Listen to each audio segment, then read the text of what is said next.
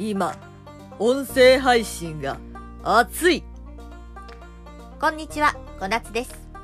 こなつの一日一生声ブログでは、日々の生活を笑顔で送れるような小話や、おしゃべりで役立つ会話、トーク術などをご紹介いたします。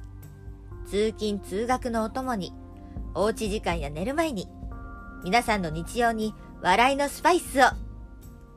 これを聞けば、明日きっと誰かと話したくなりますよ。お夏の一日一生声ブログ。配信を震えて待て